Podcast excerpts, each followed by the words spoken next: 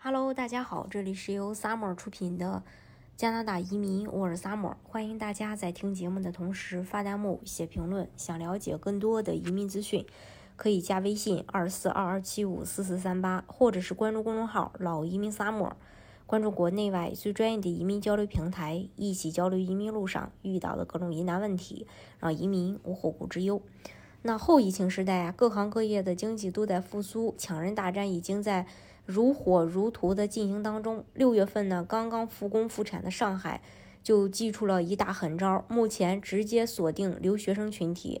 上海宣布全球 TOP 五十大学毕业生直接落户上海。二零二二年六月一日，上海人力资源和社会保障局发布了一份红头文件，关于助力复工复产实施人才特殊支持举措的通知。其中呢，有几条落户新政策与加拿大留学生息息相关，加大对世界名校留学生引进力度。上海落户新政规定，在符合留学生人员落户基本条件的基础上，毕业于世界排名前五十院校的，取消社保缴费基数和缴费时间要求，全职来本市工作后即可直接申办落户。毕业于世界排名五十一到一百名名校的全职来本市工作并缴纳社保满六个月，可申办落户，取消社保缴费基数要求。那新政发生了哪些变化？那我们一起来科普一下上海原来的留学生落户政策。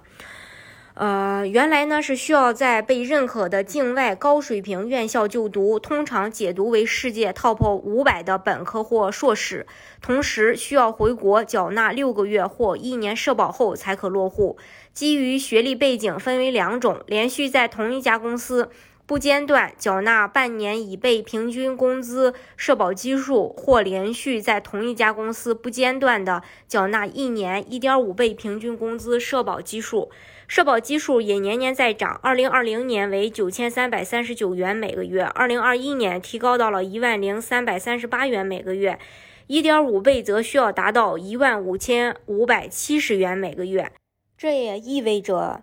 新政下毕业于 TOP 一百的同学们可以在上海落户过程中省下至少数万块钱。还要优化人才引进市场化，呃，这个评价标准。二零二二年七月到二零二三年六月，本市人才引进相关政策，包括留学回国人员落户等业务中涉及平均工资的事项，仍维持现有基数标准作为参考水平。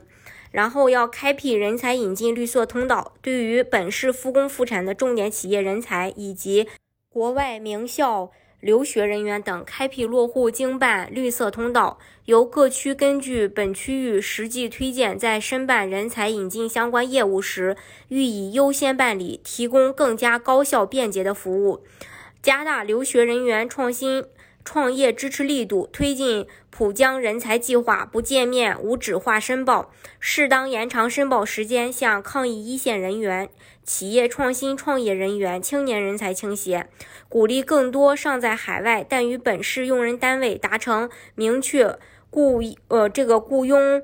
意向或与本地留学人员、创业园区达成项目落地意向的留学人员申报，还有相关的一些举措，为缓解留学人员企业面临的困难，各区的人社部门，呃，各留学人员、创业园将加强对留学人员企业的对接指导和跟踪服务，按规定，呃，对在原企业实施房租减免、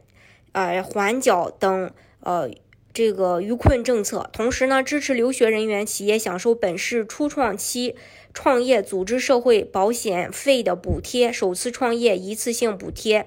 创业担保贷款及贴息等企业扶持政策。此外，今年。嗯，市人社局还将举办留在上海全球留学人员创新创业大赛等活动，展示留学人员的创新创业最新的成果，搭建海外人才交流和项目对接平台。获奖人员将有机会直接入选浦江人才计划，获得三十到五十万。呃，元的一个资金支持项目征集活动将于近期启动，可关注市人社局官网、官微等信息发布渠道。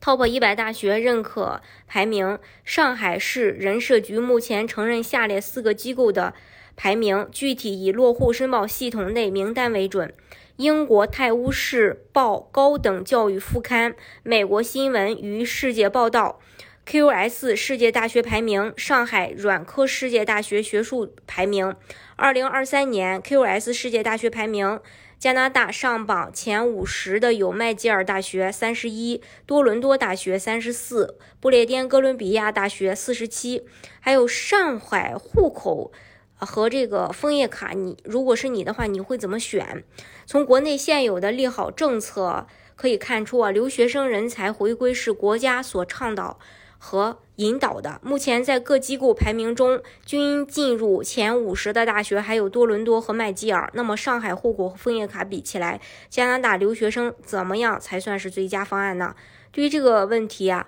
呃，只有小朋友才会做选择，成年人当然是全都要了。理论上拿枫叶卡和申请上海户口不存在